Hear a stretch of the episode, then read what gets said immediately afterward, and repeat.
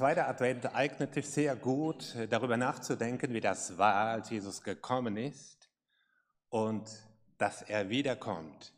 Wir stehen also zwischen zwei großen Ereignissen. Wir sind Menschen, die wissen, Gott hat uns heimgesucht, er ist auf unsere Erde gekommen, er ist Mensch geworden und er wird wiederkommen.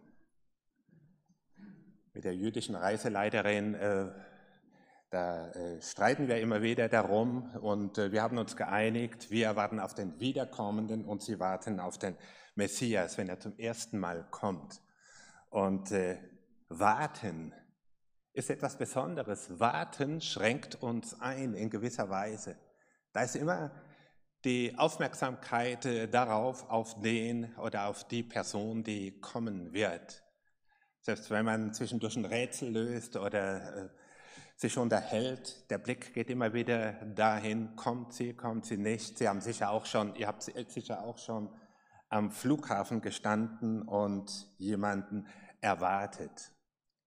Diese spannungsgeladene, unmittelbare Erwartung haben wir oft nicht im Blick auf Jesus. Und äh, mir geht das so, äh, ich bin da in meinem Alltag so nicht involviert in Warten.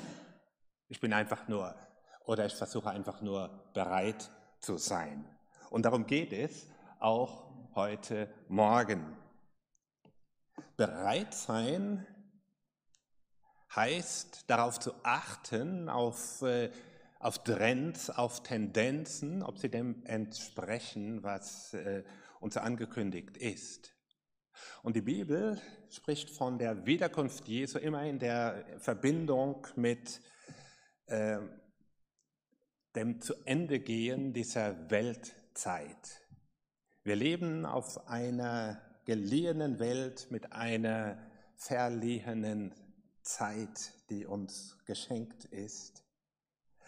Und zu beobachten, wie sich diese Welt entwickelt, ist spannend, weil sie uns zeigt, die Trends gehen genau dahin, wie die Bibel sie uns sagt. In Matthäus 24 heißt es, Himmel und Erde werden vergehen, aber meine Worte werden nicht vergehen.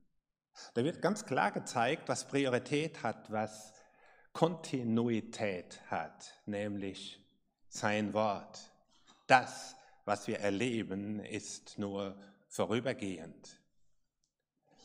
Das mag vielleicht ein bisschen ähm, deprimierend klingen, aber es gibt uns ein Verhältnis zu dieser Erde. Diese Erde wird vergehen. Das hebt nicht die Schöpfungsordnung auf, in der wir uns befinden. Es könnte ja sein, dass jemand sagt, hm, die Erde vergeht doch, dann ist egal, wie wir mit damit umgehen. Nein, nein, es ist eben nicht egal. Verantwortung zeigt sich darin, dass wir diese Erde schöpfungsgemäß hüten und pflegen. Mir ist das so aufgefallen, wenn ich mit dem Rad meine neue Umgebung hier erkunde, dass hier überall Gräben gezogen sind, Entwässerungsgräben, und dass man Deiche gebaut hat zum Schutz gegen das Hochwasser.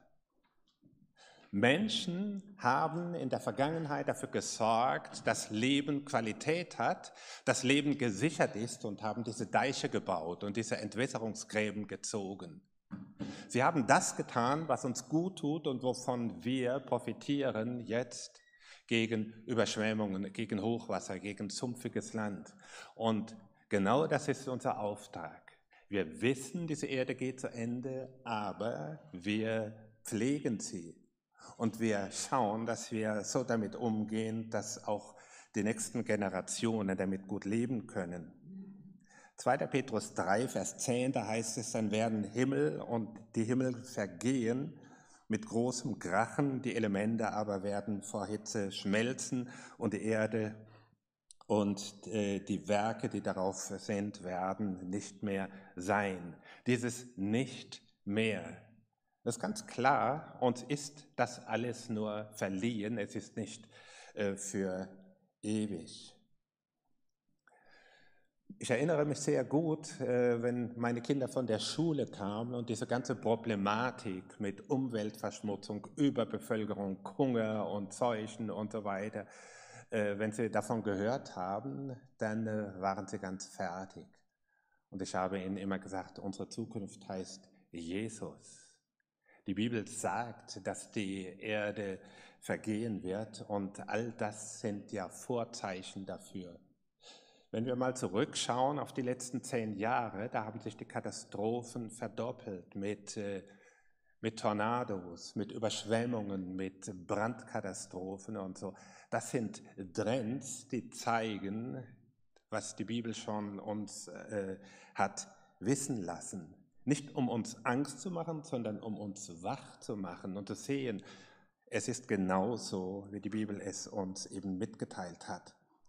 Offenbarung 20, Vers 1, da heißt es, und ich sah einen neuen Himmel und eine neue Erde, denn der erste Himmel und die erste Erde sind vergangen und das Meer ist nicht mehr. Wir sehen nicht nur, was zu Ende geht, sondern wir sehen auch, was kommt und was das Alte ersetzt.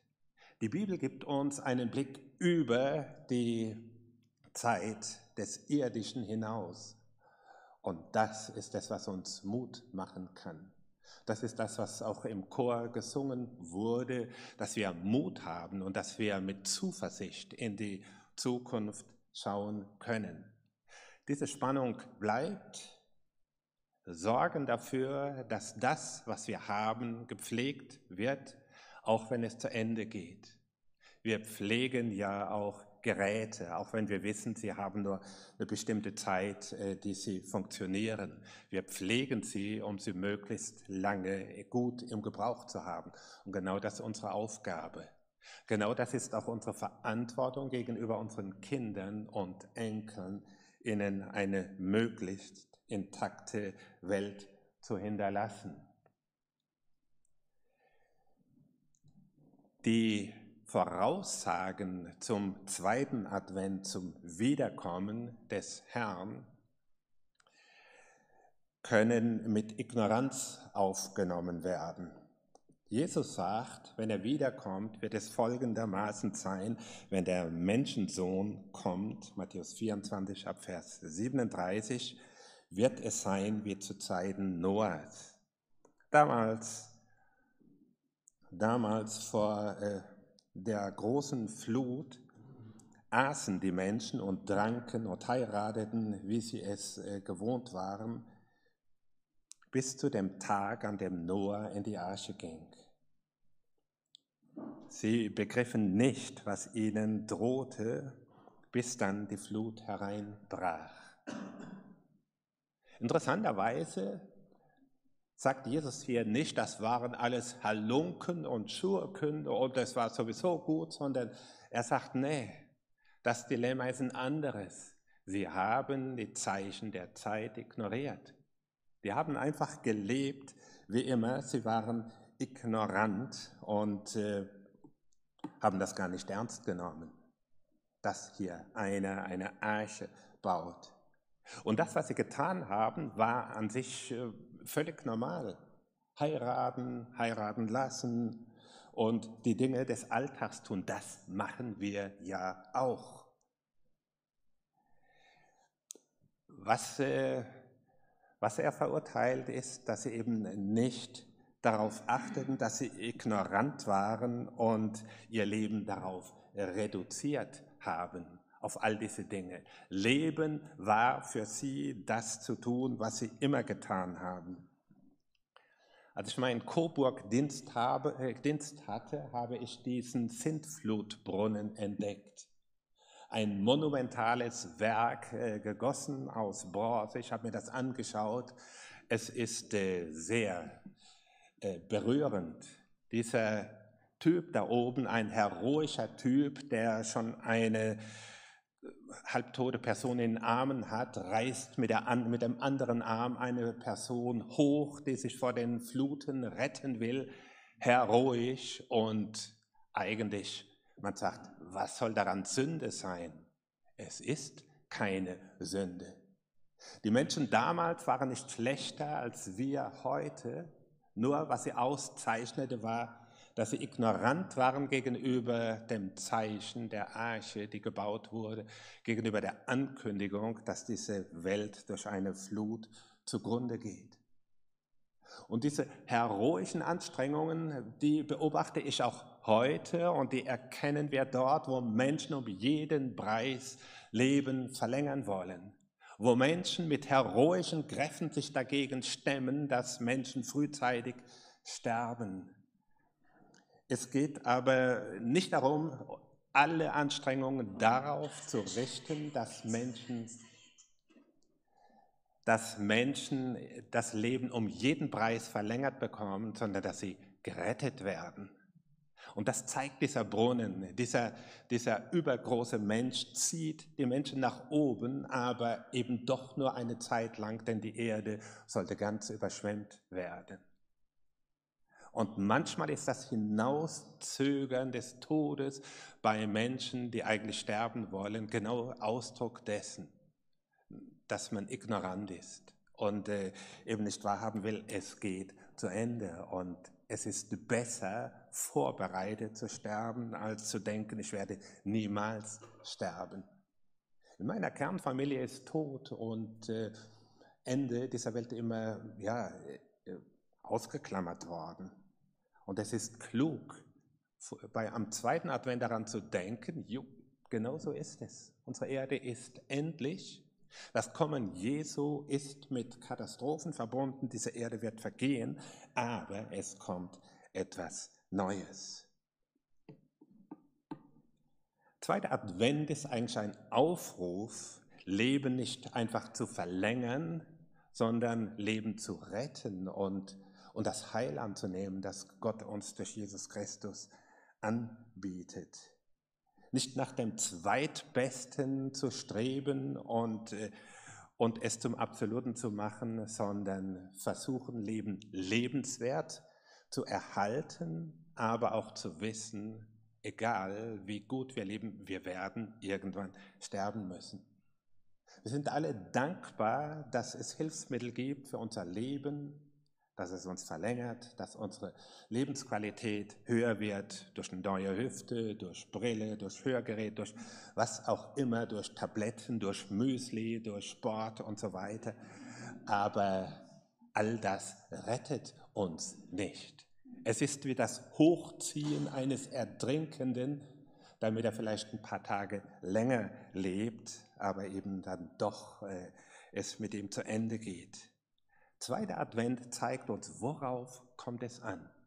Es kommt darauf an, dass wir das eine tun und das andere nicht lassen.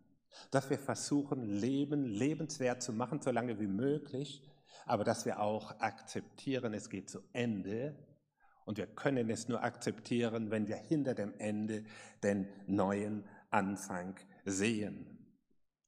Dieser neue Anfang ist die, der neue Himmel und die neue Erde. Wir leben als Christen in der Spannung zwischen Ignoranz und Endzeit-Hype. Endzeit interessiert uns so lange nicht, wie es uns gut geht. Wo ist das Problem, nicht wahr? Wenn es uns mal schlecht geht, durch Verfolgung oder durch äh, Kriege und so weiter, auch in persönlichen Krisen denken wir schon eher an Ewigkeit. So kenne ich das zumindest von mir her. Paulus schreibt an die Thessalonicher, denn äh, diese Gemeinde war in einem Endzeit-Hype und er musste da ein bisschen glatt bügeln, was da äh, sich aufgefaltet hat. Er sagt, ihr wartet darauf, Brüder und Schwestern, dass Jesus Christus, unser Herr, kommt und wir mit ihm vereinigt werden.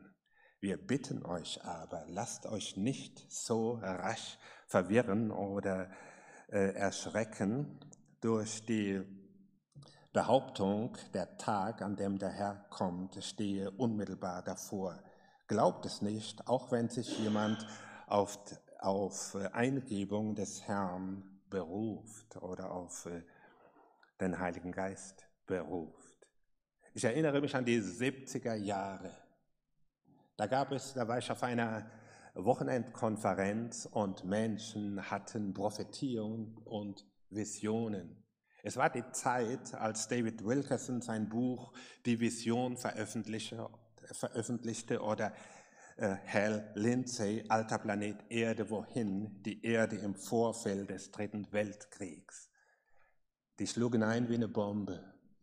Und dann kamen Prophetien in dieser Gruppierung, in der ich war. Menschen sprachen in der Ich-Form, dass der Herr wiederkommt, ich komme bald und so weiter. Und andere hatten Visionen. Sie sahen russische Panzer gegen den Westen hinrollen und sie sahen auch, wo die Grenzlinie verläuft. Man hatte eilfertig auf Karten eingetragen, bis wohin der Krieg geht und hat sich darauf eingestellt, dass der Herr wiederkommt und dass der dritte Weltkrieg ausbricht. Es gab Leute, die haben Lebensmittel und Decken und Überlebensmittel gehortet jenseits dieser Grenzlinie, um überleben zu können. Ich habe eine Frau kennengelernt, die hat ab dann ihren Hintern nur mit Zeitungspapier abgewischt, weil sie sich sagte, wenn ich mal gefoltert werde, bin ich wenigstens abgehärtet. Die Frau ist mit abgehärtetem Hintern gestorben, die hätte auch mit Klopapier sterben können, nicht wahr? Äh, denn der Herr ist zwischendurch noch nicht gekommen, sie ist schon gestorben, nicht wahr? Das Leben ist zu kurz, um sich den Hintern mit Zeitungspapier abzutrocknen. Ihr glaubt gar nicht, wie ich äh, verwirrt war und äh, in welcher Stimmung. Ich war frisch verheiratet und doch äh, trübsinnig, weil ich glaubte, der Herr kommt und wir haben da gar keine Lebenszeit mehr.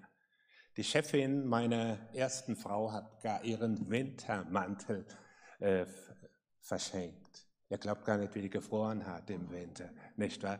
Weil sie sagte, ich brauchte nicht mehr, der Herr kommt vor dem Winter. Ich habe das für Größe gehalten, für Glaubensgröße, habe meinen Mantel nicht verschenkt. Ich hatte nur einen und tat gut daran. Hype. Und ich habe, nachdem ich den Hype überwunden habe, beschlossen, ich lasse mich von nichts und niemand mehr ins Boxhorn jagen. Und wenn der Herr morgen kommt, werde ich genau das tun, was ich für heute mir vorgenommen habe. Weil niemand kann es wissen, wann er wirklich kommt. Und Vorbereitet zu leben heißt ja nicht, irgendetwas äh, Großartiges zu tun, sondern sein Leben zu ordnen. Unser Leben ist auch dann zu Ende, wenn der Herr noch nicht gekommen ist, wir aber sterben. Das habe ich mir bewusst gemacht, als ich vor zwei Jahren äh, eine OP hatte, eine Augen-OP. Man hatte mich schon festgeschnallt. Ich überlegte, warum festschnallen? Ne? Äh, das beunruhigt irgendwie und hat mich da im Vorraum warten lassen, aber es gab Notfälle, die kamen davor. Ich habe gefroren, wie, und äh, weil es sehr kalt war und äh, habe dann überlegt, was machst du eigentlich, wenn du nicht mehr aufwachst aus der äh, Narkose? Ich habe das gemacht, was mir am vernünftigsten erschien. Ich habe zum Herrn gebetet und habe mein Leben geordnet.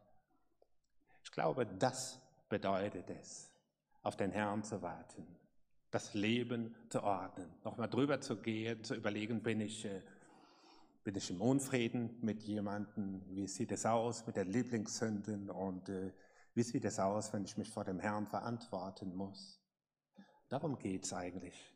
Zweiter Advent ist Leben in der Verantwortung vor Gott. Gut, ich habe mir noch ein Zeichen vom Herrn erbeten. Ich sagte, Herr, zeig mir doch, dass du da bist. Äh, mir ist ein bisschen mulmig. Kalt war mir sowieso, aber mulmig noch. Dann kam der, da kam der äh, Krankenpfleger aus der Mittagspause. Die haben mich in der Mittagspause da liegen lassen, herrlich. Ne? Frieren und die futtern erstmal und man liegt da und so. Ihr kennt das sicher. Ach, und dann kam er daher, war auch hinter einer Maske, war nicht Corona, aber eben vor Operation. Und er sagte, Ralf, was machst du denn hier? Ich bin zusammengezuckt, weil ich lag in Köln und lag fremd dort. Dann war das jemand aus meinem Ort, den ich mal in der Seelsorge hatte. Und dann haben wir über Glauben gesprochen. Es war herrlich, das war ein Zeichen vom Herrn. Genau. warten.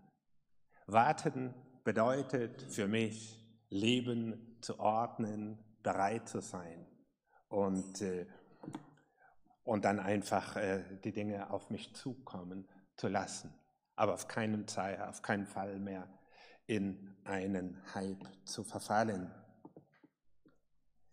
Was macht uns denn so sicher, dass Jesus wiederkommt? Siehe, ich komme bald, haben wir ja gehört. Was bedeutet bald bei Gott? Es sind schon über 2000 Jahre vergangen und der Herr ist nicht gekommen. Und soviel ich weiß, ist Wiederkunft Jesu nicht Thema Nummer eins äh, unter den Christen.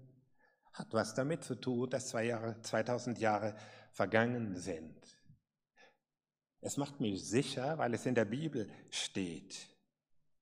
Wir haben die, in der Textlesung ja gehört, dass Jesus ankündigt, dass er kommen wird in den Wolken des Himmels und alle ihn sehen werden.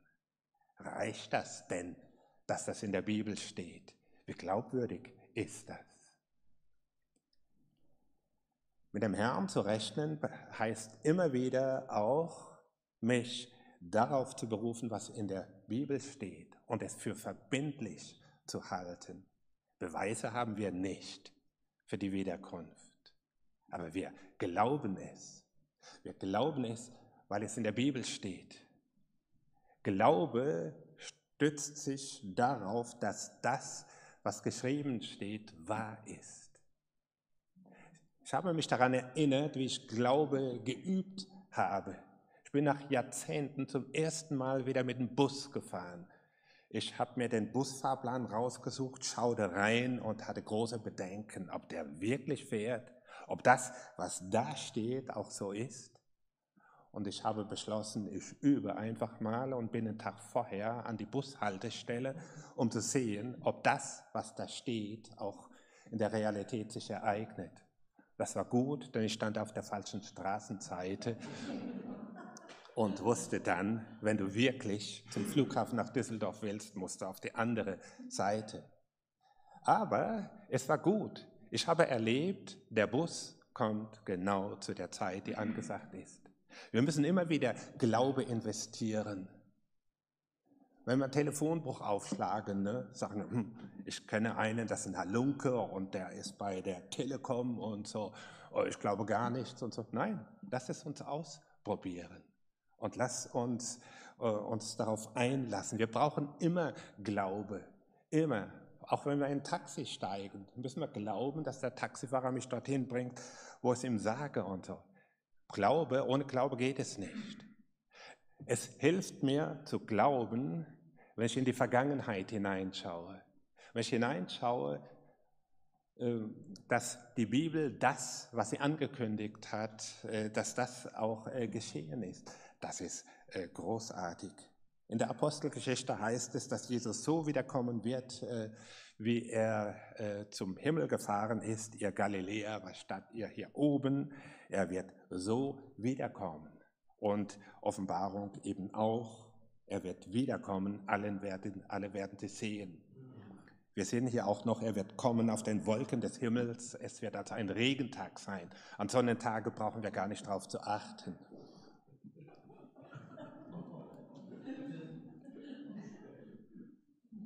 Es gibt Dinge, die können wir kurzschlüssig interpretieren ob sie hinhauen oder nicht, das zeigt ja schon euer Lachen, nicht wahr? Es gibt Dinge, die können wir nicht bis ins Letzte erklären. Für mich sind die Wolken des Himmels die Shechina, die Herrlichkeitswolke. Nicht Regenwolken über, äh, über Seevetal, sondern äh, die Herrlichkeitswolke. Aber wie immer, wichtig ist, dass er kommt. Wir müssen nicht alles wissen, sondern einfach nur Vertrauen. Vertrauen geht tiefer als Wissen. Es hilft mir, wie gesagt, in die Vergangenheit zu schauen. Und da hilft uns der erste Advent. Der erste Advent hat es mit dem ersten Kommen von Jesus zu tun. Es ist genau das passiert, was die Bibel vorausgesagt hat im Alten Testament. Es ist faszinierend, ins Alte Testament zu schauen und zu sehen, es hat sich alles erfüllt. Es gibt ungefähr 300 Aussagen über das Kommen des Messias, woher er kommt, aus welcher Generationenlinie er kommt und äh, wo er geboren wird, wann er geboren wird. Es ist großartig, dem einmal nachzugehen. Eine dieser Verheißungen äh, steht bei Micha 5, Vers 1. Da wird gesagt, dass er in Bethlehem geboren wird. Beim Besuch in Bethlehem in der Geburtskirche ist mir dieses Relief aufgefallen. Das hat, das hat der Papst als Geschenk mal mitgebracht. Papst Benedikt, also äh, Kardinal Ratzinger. Vertraute sagen auch äh, Papa Razzi hat es ihnen geschenkt. Und äh, es hat mich fasziniert, dieses Relief, denn es zeigt die Geschichte Bethlehems in einem Überblick. Auf diesem Relief ist Rot mit Boas zu tun. All das hat mit dem ersten Kommen etwas äh, zu tun. Es zeigt den alten Samuel, wie er den Saul salbt. Es äh, zeigt die Schriftgelehrten und es zeigt David, den Hirtenjungen, und oben drüber, über diesem Relief, zeigt es das Grab von Rahel und der Geburtsort von Jesus, einer dieser Kalksteinhöhlen in Bethlehem, wo er zur Welt gekommen ist mit den Engeln. All das Geschichte und ein Aspekt der Prophetie zusammengefasst in diesem Relief. Und es ist derartig genau, dass äh, man sich darauf verlassen konnte. Als Herodes hörte, ließ er die Priester und Gesetzeslehrer im Volk Israel rufen und er fragt sie, wo soll der Retter geboren werden? Sie antworteten in Bethlehem in Judäa und dann begründen sie es, denn so hat der Prophet es gesagt. Du Bethlehem im Land Juda, gibt auch ein anderes Bethlehem im Norden, deswegen wird das immer wieder betont. Du Bethlehem im Land Juda, du bist keineswegs die äh, unbedeutendste und die unter den führenden Städten in Judäa, denn aus dir wird der Herrscher kommen, der mein Volk Israel schützen und leiten soll. Sie haben die Bibel ernst genommen und sie wussten, er wird dort geboren, weil die Bibel es sagt. Mich fasziniert, dass diese Schriftgelehrten die Bibel vollkommen ernst genommen haben, aber den Hintern nicht hochgebracht haben, um von Jerusalem nach Bethlehem zu gehen, um das Kind zu suchen und zu betrachten. Die hatten eine biblische Weisheit im Kopf, eine biblische Wahrheit, aber nicht im Herzen. Es hat sie überhaupt nicht tangiert. Die haben sich wieder zurückgesetzt und gesagt, na, dann macht mal, nicht wahr? Wir wissen ja, wo er geboren wird. Es hat überhaupt nichts ausgelöst in ihnen. Und dann dachte ich, jung, das kann auch passieren. Wir Frommen wissen alles, aber wir tun nichts. Wir sind zu faul, die wenigen Kilometer von Jerusalem nach Bethlehem zu gehen. Von unserem Zuhause zum Nachbarn, von unserem Zuhause zum, zum nächsten Verwandten, um etwas umzusetzen, was wir erkannt haben. Das ist auch eine Wahrheit, nicht wahr? Advent. Was bedeutet Advent für uns? Es bedeutet zu wissen, es bedeutet zu wissen, wir stehen zwischen den Zeiten, zwischen der Geburt von Jesus und der Wiederkunft. Uns ist diese Erde anvertraut, von der wir wissen, sie wird vergehen. Was machen wir damit? Wir hören uns das alles an, nicken es ab, gehen nach Hause, tun gar nichts. Wie diese Schriftgelehrten. Oder wir fragen, Herr, was heißt es, all das zu wissen? Mit dieser Frage will ich uns entlassen in diese Woche und äh, hier meinen Namen sprechen. Ich bete noch.